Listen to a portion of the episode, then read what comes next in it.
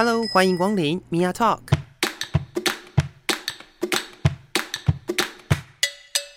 每个人都是有趣的书，有着独一无二的故事。一杯咖啡的时间，与你分享生活点滴。Hello，各位亲爱的朋友，我是 Mia。今天我们在节目里面呢，继续邀请到我们好久不见的好朋友。然后呢，因为他人在高雄，所以我们用电话连线的方式欢迎微叛逆女孩 Connie。嗨，大家好，我是 Connie，我又出现了。是前一阵子忙完那个高雄的同志游行，真的是辛苦你了呢。没有错，好辛苦哦，那一段时间真的是整个忙到炸掉。哎、欸，那个那个，哎、欸，你是副总招嘛，对不对？哎、欸，对，副总招感觉就是副召集人，副召集人，对对对，感觉就是要忙好多事情，要联系好多事情哦。算是吧，而且我其实，在里面是负责跟警察那边对口的，所以有很多的公文往来啊，哦、还有一些真的是公务上面的交流，这样子。就是比如说要申请路权啊，然后要怎么样怎么样，然后什么时段管制啊，什么之类的那种吗？对啊，然后再跟警察开会啊什么的。哇塞，真的是这个这个真的不是我可以想象的事情。对啊，就是大家好像都只是参加而已，然后很多人就是去玩去玩，但是但是其实在后面有非常多的美感，有机会再请你来聊聊好了。今天其实我们有一个我觉得蛮重要的议题，然后这个议题呢，其实也即将要发生，就是呃，就是在明年的时候。九十四年次的男性就要服一年的兵役了。嗯，对，九四要当兵，就 哪来的口号啊？拜托，他们自己讲的啊，超荒谬的。对啊，因为我之前其实有邀九十四年制的高中生，就直接到我节目上面来聊。就是关于义务役的这件事情，嗯嗯嗯，然后刚好蛮有趣的是，我邀到的就是两个高中生，刚好是两个立场不太一样的，哦，一个是觉得当兵当义务役是 OK 的，那另外一个是觉得浪费时间，是是是，哎，中间有一个对谈，这样子就谈起来蛮好玩的啦，就也听听他们是同时在吗？还是？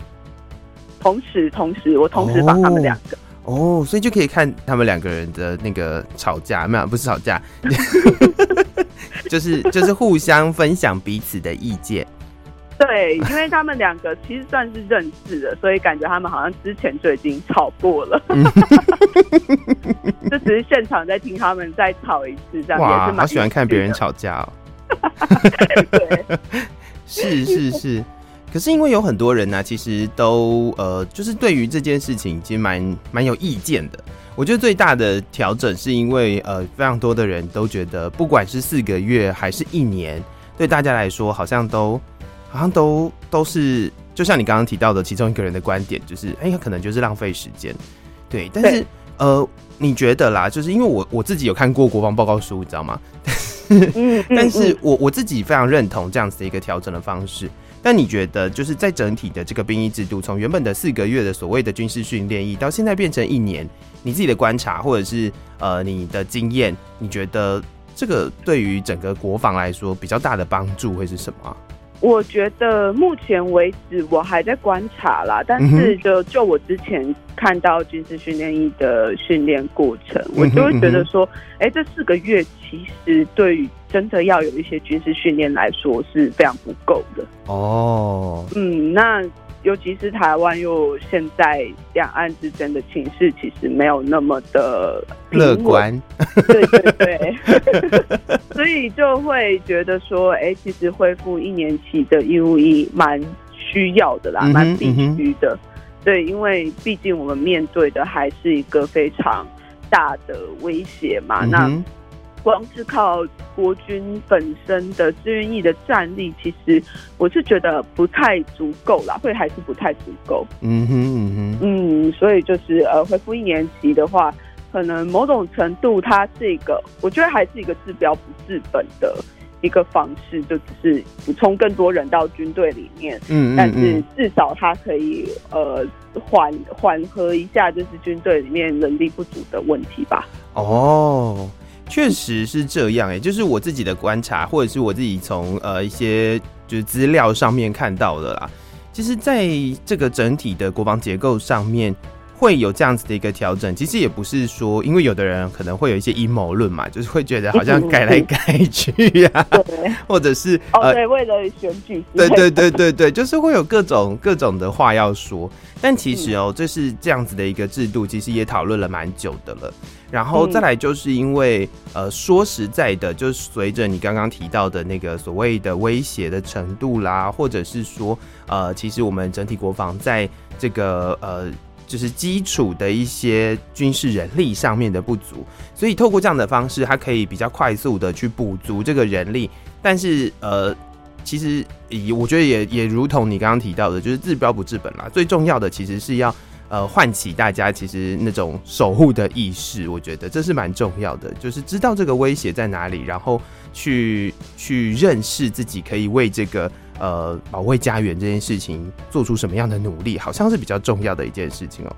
嗯，还有，我觉得另外一个很重要的也是，就是在这个训练的过程之中，怎么去调整这个训练。因为过去注意大家比较诟病的就是，可能在里面学到的一些军事技能没有那么的扎实，嗯、或者是好像不够确实。呃，可能甚至是也不知道说自己真的在战争来临的时候。可以做一些什么？Oh. 所以就是反而是现在的训练必须要更更倾向，或者是更朝向实战化的方式去做训练。我觉得反而才是一个重要的关键吧。是，我觉得有有趣的一件事情是，就是就在上个礼拜哦，就刚结束的那个呃特战的训练，它是一个十一天的那种特战实地的训练。然后，呃，我记得总统有去到现场慰勉大家。然后，其实，在那个现场当中，他就有一般的就是，呃，我们讲的那个就志愿役的官士兵，然后同时也有所谓的军事训练役。就我觉得这个训练的扎实程度，好像还是要看人啊，就是因为其实训练本身是存在的嘛，就是这些训练其实是你可以，你可以有机会可以去参加的，但是。我相信，就我自己看到的，我相信会有一些人会觉得说啊，这个这么累，这个这么辛苦，然后，就会就会开始就是有一些各种手段嘛。但我觉得，呃，就其实我认为啦，就是以现在至少我从整个规划上面看到的，就是国防报告书上面看到的东西，我觉得其实可以预料到接下来的一年期义务役会很辛苦。我觉得很辛苦。但是它就是一个没有不辛苦的啦。对啊，对啊，它就是一个必要存在的训练啦。说实在，那个如果训练不辛苦的话，好像你自己会觉得我好像没有训练到什么，然后就会又又会觉得没有意义。但是如果你很辛苦的话，呃，我相信在这个训练的过程当中，可以让你获得一些东西的啦。是啊，是啊，我觉得就是它好像变成是你要把这个课程弄成是一个很扎实的过程。当大家真的进去，觉得哦，他是扎实的，然后真的有受到一些训练的时候，嗯、虽然会很辛苦，但大家对他的评价就会慢慢的变好吧？是是是，不会说就是哦，我进去就是浪费时间打混摸鱼等等的这样子的状态。我觉得我期待是之后能够有一些转变啊。嗯哼嗯哼，就刚刚听到的，我觉得比较重要的是，呃，或许四个月真的时间不太够。如果你真的要从这个所谓的基础的步枪兵到你能够有一些更进阶的训练，我觉得四个月真的是不太够，除非你本身就是一个就是战力很坚强的人，但那个也是要在一个呃就是天时地利人和的状况下。不过如果接下来恢复成一年之后，基本上因为在部队的训练一年会是一个循环嘛。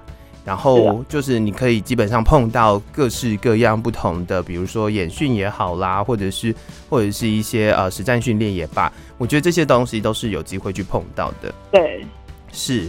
好，那聊到这个明年要变成一年的义务役这件事情，其实我们要聊回我们呃比较常聊的就是性别的话题了。为什么会这样讲？我觉得很特别的一件事情是，呃，当义务役是。在法律上来说，是中华民国的男子，基于法源有义务要服兵役。是的，这件事情非常有趣的是，这个在法源上面就已经写中华民国男子了。然后呃，就是它也会变成是我我我觉得啦，就是它也会变成是一个呃持续会被大家拿出来讨论的一个性别上面的议题。那就是我觉得以台湾现在目前来说，男还是以男性必须要服义务役。那会不会让男性的军人跟女性的军人，或者是呃原本的男女性，就是生理男生理女的这个概念上面，在这个当兵的议题上面，你觉得会产生更大的隔阂吗？我觉得一定会啊，嗯，因为嗯、呃，过去我自己在军队当志愿役的经验来看，嗯、就是因为我们女性都是直接选择我们要进去当的嘛，所以其实相较起来，整个女性的。当兵的，就大家就会印象中就会觉得，哦，好像女性当兵会相较表现的比较优秀一点。嗯哼。但是其实它就真的是一个结构的问题，因为在我那时候进去当兵的时候，男性还有义务役嘛，然后有些人他们就也甚至是义务役的士官、义务役的军官等等的。嗯嗯。那在这样子相较起来，好像我们会比他们这些 U E 的人相较起来更有动力去。做一些什么？因为那是我们的职业，嗯，但是对 U E 的人来说，他们可能就会觉得说，哦，我就只有在这一年而已，那我做完拍了。哦、可是，当然，这是这是其中一个隔阂啦。那另外一个隔阂是，我觉得是在民间吧。这个民间的隔阂是指说，哦，那就变成在讨论国防这件事情的时候，男性、女性就会拉出一条很明显的界限，是你有没有当过兵。哦，是，嗯，对，就变成说女性好像在国防讨论的这一块，因为没有当过兵的这件事情，嗯，所以就完全没有办法智慧，甚至是会觉得说，哦，那与我无关。嗯哼，嗯哼。然后在开始讨论的时候，甚至也不知道要从何讨论起，也不知道从何切入，因为。我们的生命经验，很多女性的生命经验里面是没有军人的，就顶多就是男朋友去当兵，然后 当兵这样子。是是是是，但是都跟自身是不切，就是没有切身的经验的。那没有切身经验这件事情，它其实是一个很让人没有办法去呃加入到某一个议题讨论的呃状况啦。是，对啊，嗯，但是我又觉得说。国防讨论，它不应该只是只限于某一些人，就是有经验的人才能够去讨论，而是因为它跟所有的人都是有关系的嘛。嗯哼，那所有人都要加入一起去讨论的话，那这个经验其实就有经验跟没有经验，当然会让呃性别之中会产生蛮大的隔阂。是，我觉得这也是我自己看到蛮有趣的一件事情，是有蛮多写部队的性别议题的研究的老师。我也不觉得他们有就是当过兵的经验，但其实他们都可以写出蛮厉害的研究。是啊，是我自己的看法啦。我觉得有的时候在呃部队当中有没有当过兵这件事情，虽然可能在生命经验上面是一个呃可以，我我我觉得它会是一个生命蛮重要的一个经验，但是呢，我觉得比较可惜的是在法律上面还没有这样子的一个配套，就是让女性。呃，加入义务役的这个行列，我觉得是比较可惜的，因为我我自己也有也是认同，非常认同这个所谓的呃自己的国家自己守护嘛，大家都有守护国家的责任跟这个义务，然后其实这个家园每一个人都想要就是为这个家园付出一点什么，但呃就是碍于这个法律的因素，所以其实没有机会可以让女性呃服义务役，我觉得也是真的是蛮可惜的。然后我自己在某一些讨论上面也会看到说，呃，一些女性的，就是女性来讨论国防议题上面，也有很多人会在呃底下就说啊，你们有没有当过兵？就是或者是说，或者是说，你们要讨论性别平等之前，先让女生去当兵啊之类的这种。你有看过这种话语吧？就是啊，就是啊，就是呃，在做不管是性别研究也好，或者是看很多就是呃很多在讨论性别平等的这些性别平权的这些议题上面，就会看到这种很奇妙的话吧，就是哦要讨论性别平等是不是啊？就是让女生先去当兵之类的。就是我已经我已经很疑惑，就是为什么会有人觉得当兵是一种一种呃那个叫什么？相对剥夺感觉，我不知道，就是会觉得它是一种呃不好的地方吗？还是怎么样？我没有，我没有办法理解这件事。对啊，因为我我觉得啦，就是你知道，这时候就会有女性开始用另外一个方式去说啊，女生要生小孩啊，所以为什么你们你你们男生不能生小孩？就是你知道在，在在很长一段时间，大家就是把呃女生要生小孩是某个义务，然后男生要去当兵是另外一个义务拿来相比，但是一直到现在，我就会觉得这个比较是非常荒谬的一件事，真的非常的荒谬。对，就是升职这件事情，呃，怎么能够拿来去与就是当兵这件事情来做相比较呢？本质上面就有非常大的差异的，只是因为呃，升职这件事确实就是受限在生理上面，确实只有女性可以做到。嗯，但是做到生殖这个就不不是不代表说，哎，生殖这件事情是你的义务。哎，对啊，就是没有，这这这不是一个在法律上面要求的义务吧？不是啊，对 对啊，这这如果是法律上面要求的义务的话，那那个法律也太荒谬了吧？对啊，到底发生什么事啊？就是如果国家管，对啊，为什么啊？生子这件事情还要国家管？我觉得最恐怖的，这真的是这这是什么？这是什么 迪托邦式的思维？太恐怖了。对，这是这次我觉得不能这样比，但是我相信在网络上有非常多的酸民是这样讨论的。但我我自己其实每次在看到这种话语的时候，都会就是觉得真的是很荒谬，捏一把冷汗。不会到捏一把冷汗啦，就是我自己会觉得就是超荒谬的，怎么会？嗯，怎么会这样想啊？然后再就是这这两件事情是能比较的吗？我也不觉得这是可以比较的啊。真的，对，是是是。那你呃自己之前，因为我也邀请过你上节目来聊这个，就是去教招的经验嘛。对。那现在目前台湾其实已经有所谓女性后备军人的教招的这个制度了，已经开始把女性纳入教招的这一环了。但那就你的观察，你觉得让女性去服义务役上面的一些窒碍，或者是你觉得困难会是什么呢？呃，我觉得首先我要说，女性后备女性军人教招这件事情。啊，到目前为止都还是采用一个自愿报名的，嗯嗯、所以你知道，大家男性们呃避之唯恐不及的那个叫后备教招系统有，就是我自己就是上去查了，然后结果我就显示我是没有资格，或者是我根本就不需要去填这东西，还是你根本就没有在这里面，就是 我们还是没有被纳入后备系统。哦哦，是是这样哦，所以，所以就是今年今年办了之后，后面就是如果有开报名啊，就是如果有开，然后才还再报名才有，对吗？是这样的意思？对啊，对啊。哦，嗯，只是不确定说他们到底会不会继续，因为我们去参加的时候都只是试行而已，但是有可能之后不继续嘛，也有可能就是之后继续嘛，所以到目前为止都还是一个未知数。理解。嗯，是，对啊，但是就我自己再从一个名人的角度再次回到军队的时候，我就会觉得说，哎、欸，目前的军队其实在于在对于性别的概念观念上面，还是有非常强烈的，就是分别吗？的哦，保护主义，嗯嗯嗯嗯，对，就是在这个保护主义状态之下，好像我觉得会对于未来。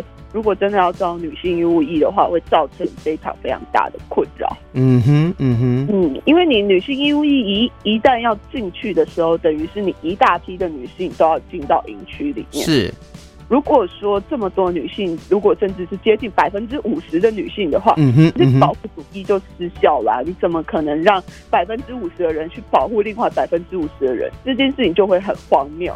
但是。就回到说，我们都已经是军人身份了，为什么女性军人就会需要被特别保护？哦，嗯，确实是如此诶。就是如果说今天真的是所谓的开放女性义务役军人的话，他他就是就是假设我们，呃，因为我自己没有去看生育率或者是就是性别比的部分，假设真的是接近一比一的状况下来说，他在部队里面的存在就会是一比一。对呀、啊，然后那個那个一比一无法想象的状况，那个一比一就会变成说，如果你今天真的要就是用隔离的方式 隔离，哎、欸，我讲，我觉得我觉得我讲隔离应该蛮合适的，对不对？是啊，是蛮、啊、像隔离的，对。对，我觉得就是女性军人在部队里面呃的状态，有一点像是有点像是流感被隔离的状态。就是还有一个就是特别是女性的空间，然后呃还有一些就是我觉得那个那个保护的状态其实是是是有一点点过头啦，但当然是当然是因为我觉得呃各自尊重蛮重要的，一定就是因为有一些人不尊重自己，所以才会才会出出现这种奇妙的政策，我相信是这样，对，所以有点可惜，嗯。你你说。对啊，但是就是好像因为有一部分的人没有办法尊重自己，然后就要把这个限制所有女性，对对对，就全部扩散到所有女性身上，这样好像有点本末倒置，有点太变本加厉的去把这些政策去实行，反而会让很多女性在。呃，不管是在升迁啊，或者是在一些要去进行一些任务上面会卡卡的，嗯哼，就是因为没有地方给你睡，那 就会比较偏向不派你进去嘛，因为就很难有他们的位置啊，是等等的，就是会有这些后续的影响啊。嗯哼嗯哼嗯哼嗯，那我不晓得，因为很多人都会讲说，其实在，在呃很多国家也。嗯也是有开放所谓的就是全民参军的这个这个状态嘛，然后我我不晓得你自己有没有这样的观察，就是这些国家他们有什么特色吗？你说全民参军吗？是指就是义义务役的话有吗？有这种有应该有吧？以色列吗？对对啊对啊，还是啊好像就几个吧，以色列、北韩好像也不多，但感觉好像也都都都蛮那个，就是蛮常打仗的感觉。呃，可是好像我记得最近有一个北欧的国家，但我忘记是哪一个国家了。他们也开始就是实施是男性、女性都可以当义务役，不过他应该也算是刚开始实施吧，所以就是目前还不确定。可是说真的啦，就是性别区隔、性别呃，就是分别对待的这些状况，在这些。男性、女性都要服义务役的国家里面，还是多少都会看得到。是。像以色列的话，它的差别就是男性要服三年，女性要服两年嘛。哦，时间差。对，差异性，然后还有就是分配到的职务上面，其实还是多少都会有一个区隔。嗯哼，嗯哼，嗯嗯，我觉得好像也是非常难免的。但是我自己就会觉得说，呃，我把女性特别。保护起来的，这已经是一个最基本需要被打破的东西了。是，那职位上面的区分，那真的是到比较后面的时候，我们还需要再去处理的一块啊。是是是，我自己看到的是，我觉得在台湾啦，就是以志愿意义来说，就呃女性跟男性的那个就区隔，它慢慢的被打破，大概就是从前一段时间让，比如说呃。炮兵还是装甲的连长，是不是？就是指挥职有女性，然后还有就是飞行员有女性的这个的这个改变上面来讲，其实是慢慢有一点改变。不过我觉得这个是植物的部分，在在生活管制跟一些呃生活的制度上面、管理上面，其实我觉得还是有非常大的空间是需要去调整跟进步的。对，对啊，对啊。那你自己的话，假设今天真的呃要去讨论到呃开放全民服义务役的这个状况下，让女性进入这个义务役的体系里头的话，你自己会有什么样的建议呢？我觉得啊，其实呃，如果真的全部开放的话，我觉得你在挑选这些人的时候，你可以再去做一些平衡。因为说真的啊，现在还是有非常多的男性是不适合当义务役，但是却还是被要求要进来当义务役的。哦，怎么样的不适合法？就是他们会各种。呃，可能各种身形不适合啊，嗯、然后就是对，就是身材或者是说，呃，身上有一些疾病，他们可能是有状况是没有办法，就是在一个边缘，在一个呃你服役的边缘的人，我觉得如果女性一起加进来当义务役的话，嗯、这些我们要重新去调整，就是加入义务役的这个身体素质的。制度就是哦，比如说，比如说让那个筛选的制度更为严格，呃、然后让，然后让那个其实呃，在身体的素质比较适合当兵的这些人，或者是身体素质比较好的一些人，他们可以实际上的进到部队当中来帮忙，而不是呃，就是把那个这个要求变得很宽松，然后以至于大家进来当兵之后，很多人可能会用，可能就是应该说，很多人可能真的身体不适合，然后你也没有办法承受这样子的一个训练量，然后就呃，就是。浪费医疗资源，哎、好像也不能这样讲，只是医疗资源是一个保障嘛。但就是就是说，就是会浪费彼此的时间。你觉得会是这样的感觉吗？然后你就会呃，因为身体不适，然后可能常常需要休息，然后部队又需要派干部看护。对，那 那它其实就是另外一种。负担呐，我觉得对部队来讲是另外一种负担。那既然如果说女性可以一起加入的话，那我们就挑选，就是我们就在筛选的过程是让这些人是可以，就是哦有一些方式是可以不需要当义务役的。嗯，那但是这个人员还是足够的啊，因为说真的，以前就是去掉了一半的人口。不需要去加入义务役嘛？但是现在人员更多的时候，其实反而我们会有更多的选择的机会。对，就是让、嗯、让比较适合的人进来当义务役这样。嘿，这个想法我倒是没有想过。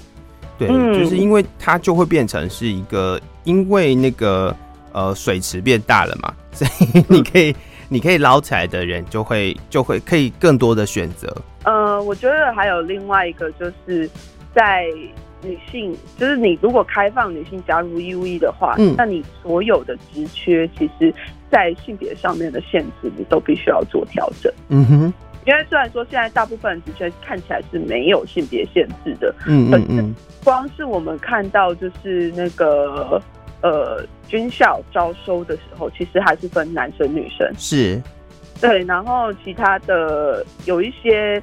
职缺他们没有说要挑男生还是女生，但事实上是在选择人的时候，他其实还是会按照性别去做选择。就是潜规则还是在呃，对，就是这些东西它必须要被破除掉。因为如果说更多的基层，嗯、那那女性的比例是一半一半的时候，嗯、那我们在网上升迁的这些人。他们的管理的模式也应该要是一半一半，而不是用一个单一的性别占多数的位置来去管理一半一半的人，那他会变得非常倾斜，嗯、就是这整体的过程会有点奇怪啊。是，我觉得这样子倒也是会产生另外一个状况，就是呃，就假设今天还是这样子的一个潜规则，或者是有某一些要求。在在某一些位置上面，还是有性别上面的区隔的话，其实它会它会产生的一个状况，或许是呃，不管是女性也好，男性也罢，就是他们会有一种就是，哎、我我在这一个呃任务或者是这一个专长上面，我学有专精，但是我看不到我未来可以往后走的路。是啊，是啊，对，这这这虽然是呃，我们刚刚谈谈的是义务役的部分，但是我觉得，因为有很多很多的志愿役，其实也是透过从一开始的义务役，然后转服来的。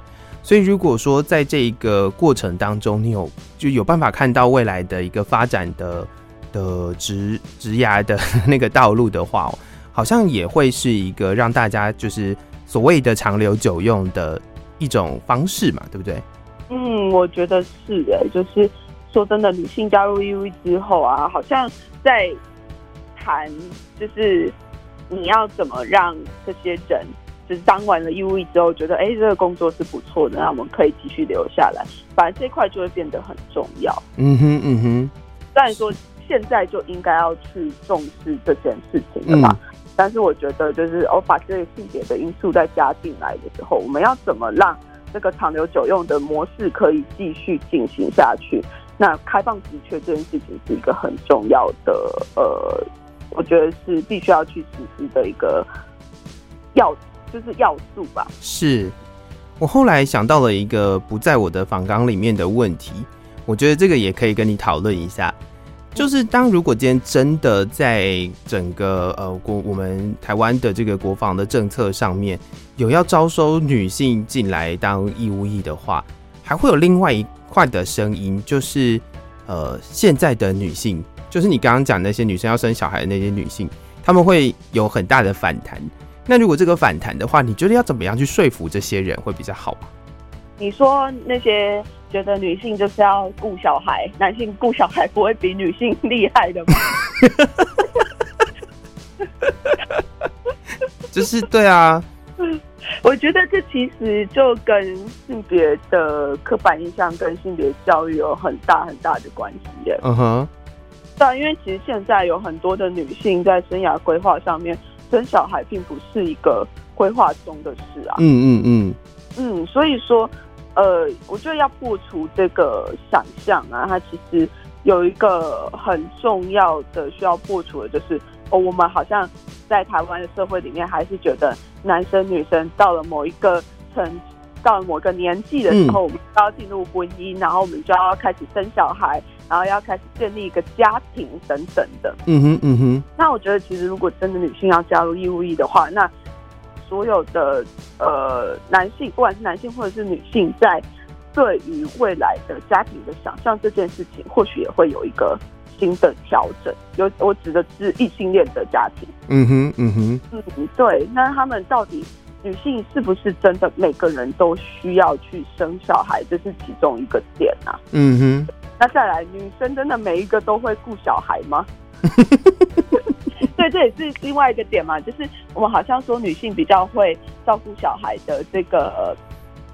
呃，这个说法它其实是非常本质的嘛，就好像把女性都会做一些什么，就拿下去讲了。Uh 但是当当我们把这件事情讲出来的时候，应该会有很多女性就会开始反驳，就是我我很讨厌小孩，对我我不管小孩啊，为什么你要这样子说我？嗯哼，他其实他其实也是变成，就是他其实也反映了另外一种是整个社会。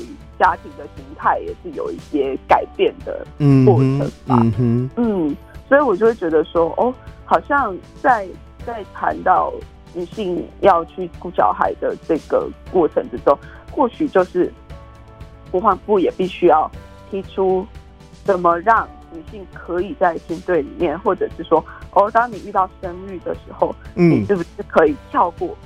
这个兵役等等，哦，对，那大家就就必须要有相对应的配套措施嘛。嗯哼，嗯哼，说把这个生育的部分，就是把它全部丢给女性自己处理。国防部毕竟还是一个国家机构嘛。嗯，那你在做这个政策的时候，你也一定会一定需要把女性可能在某些时刻是需要生育的这个部分，要把它拿进去考量。嗯嗯嗯嗯嗯，我确实是有想过这个事情诶、欸。嗯。如果说有一些生育补助的话呢，我觉得大家可能蛮乐于 当兵，然后要生小孩的吧。可是我觉得就是这样，其实也没有什么不好，因为它就是另外一种增加生育率的方式。如果少子化是国安危机的话，对啊，哇，这个真的是换一个角度想，好像也变成是一种很厉害的做法。因为我刚刚突然间想到的是，假设今天是一年级的义务役，然后你在。然后你在服役的第第二个月之后就怀孕了，然后就是一个十个月的状态，然后你就你就退你就退伍了耶。是啊，是啊，就假设是这个状态的话，是，对，所以他就变成是说，哦，那。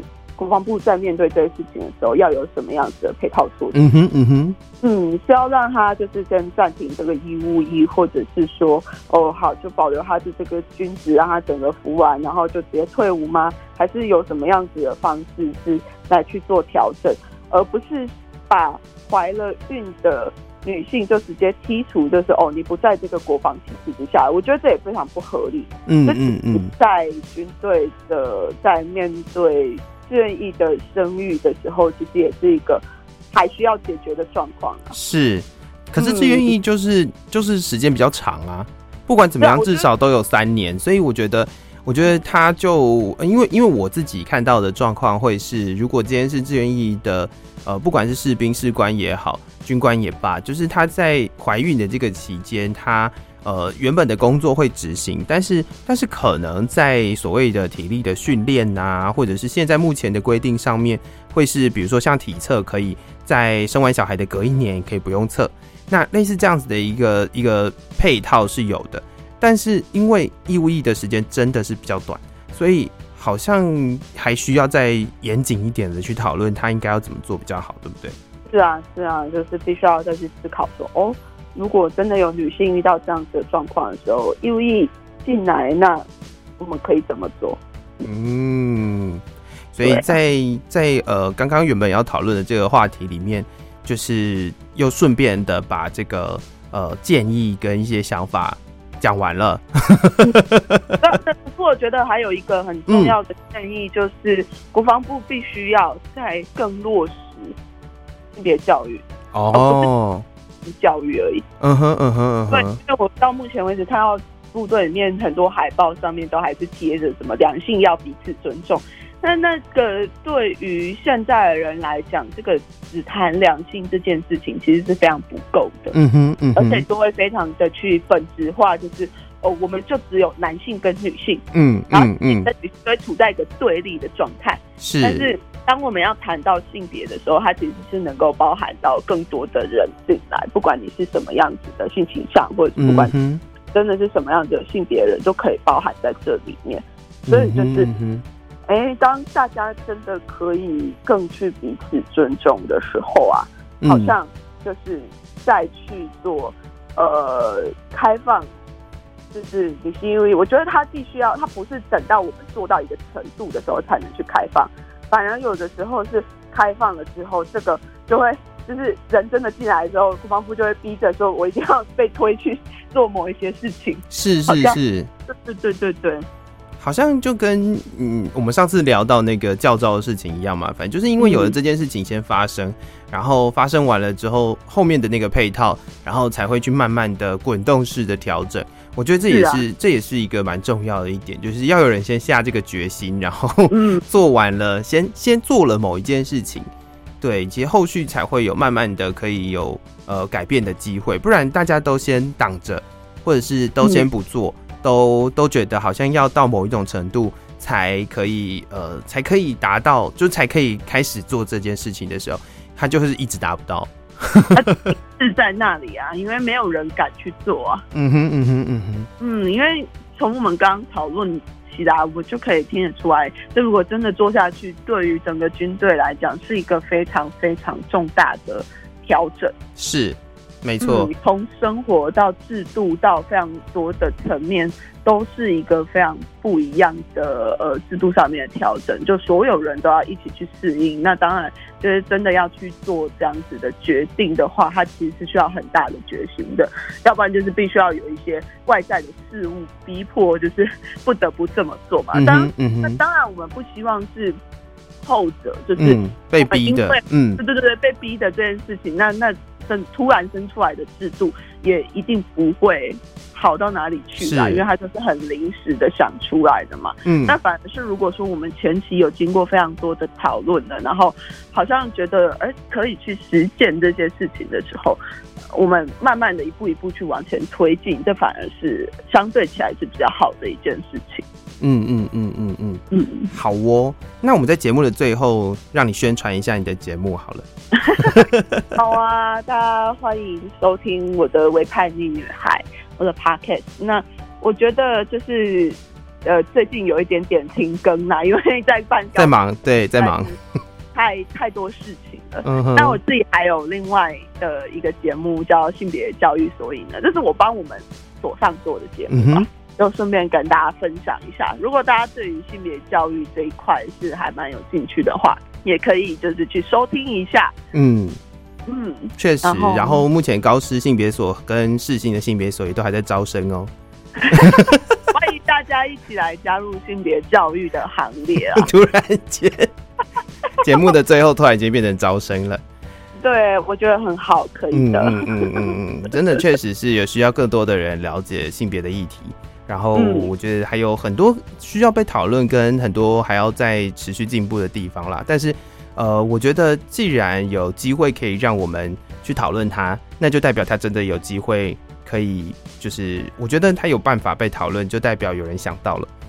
嗯，对啊，对啊，对啊，有转变的机会。没错，没错，没错。好，今天非常感谢 Connie 跟我们聊了这么长的一段时间。